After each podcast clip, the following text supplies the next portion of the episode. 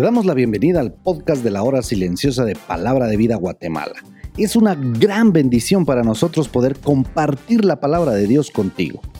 Te animamos a que puedas escudriñar el pasaje del día de hoy y descubras los desafíos que Dios tiene para ti.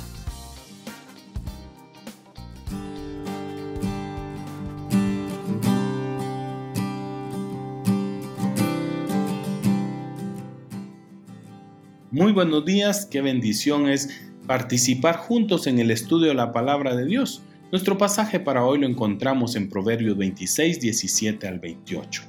Para algunas personas es inevitable participar en las discusiones o problemas de otras personas.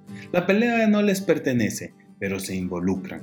Es como el que toma el perro por las orejas. Es peligroso. Una vez que lo haces es difícil soltarlo sin salir lastimado. Hay mucha diferencia entre el sufrimiento como cristiano y el sufrimiento por entrometido, incluso con intenciones cristianas. Muchos de nosotros somos aficionados a meternos en los asuntos de otras personas. El versículo 18 y 19 vemos el peligro de las bromas. El hombre que engaña a los demás y lo cubre diciendo solo estaba bromeando es un peligro para los demás y un compañero muy desagradable. Este hombre hace travesuras, sigue una maquinación como juego inofensivo. Sus compañeros lo felicitan por su destreza y se unen a la risa del triunfo sobre la víctima de sus bromas de mal gusto. Versículo 20 al 22 vemos el chismoso. Así como la leña alimenta el fuego, el chisme alimenta la contienda. El fuego no continuará ardiendo sin la madera, y la contienda no continuará cuando el chismoso detenga su trabajo. Mientras haya un oído que recibe y una lengua para transmitir, continuarán circulando algún tipo de calumnia maliciosa, pero cuando llegue a un oyente que no lo sigue susurrando, se detendrá. Las palabras del chismoso son como bocado suave. Las palabras de un chismoso pueden causar daños irreparables. Este mal puede ser agradable en ciertos círculos de personas en el escándalo, pero eso no cambia el verdadero carácter de un chisme que es detestado tanto por Dios como por el hombre. Hay personas que pueden hablar con poder y persuasión, pero tienen un corazón malo. El mal efecto de su corazón malvado se hace mucho más efectivo debido a sus labios lisonjeros como escoria de plata echado sobre el tiesto. Este es un ejemplo de algo que se ve superficialmente bien con una capa de plata, pero vacío que no tiene ningún valor. Versículo 24 al 26 vemos el enemigo oculto.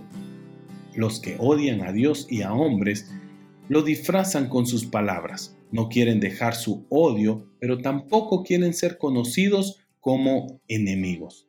Las palabras encantadoras pueden simplemente cubrir los malos pensamientos. El enemigo oculto engaña a los demás, pero también se engaña a sí mismo, porque se imagina a sí mismo como un hombre mejor de lo que realmente es. Este enemigo oculto no es confiable, incluso si habla amablemente. Sus palabras no reflejan los verdaderos pensamientos de su corazón. Su odio está cubierto por el engaño. Por último, los versículos 27 y 28 vemos la lengua mentirosa. Las personas cosechan muchas veces lo que siembran. Los tratan de la misma manera que han tratado a los demás. Caerán en pozos que cavaron para otros. La piedra que rodaron contra alguien caerá sobre ellos. El mentiroso hace su destrucción sin importarle los demás. Él no siente pena por los que aplasta. Él desprecia no solo la verdad, sino también a sus víctimas. Y la boca lisonjera hace resbalar. La adulación es otra forma en que la lengua mentirosa trae la ruina. Su boca halagadora construye orgullo y manipula a los demás con fines engañosos. Por eso, vívelo. La clave para este pasaje la encontramos en el versículo 28 que dice, la lengua mentirosa aborrece a los que oprime y la boca lisonjera hace tropezar. El engaño, ya sea que hiera o calma, es odio. ya que la verdad es vital y el orgullo fatal para las decisiones correctas.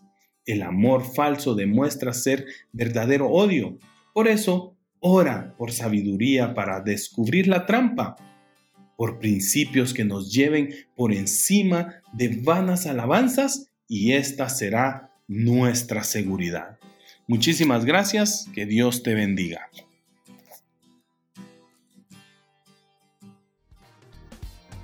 Queremos animarte a que puedas compartir este podcast con tus amigos y así poder crecer juntos en el conocimiento de la palabra de Dios. Síguenos en nuestras redes sociales para más información.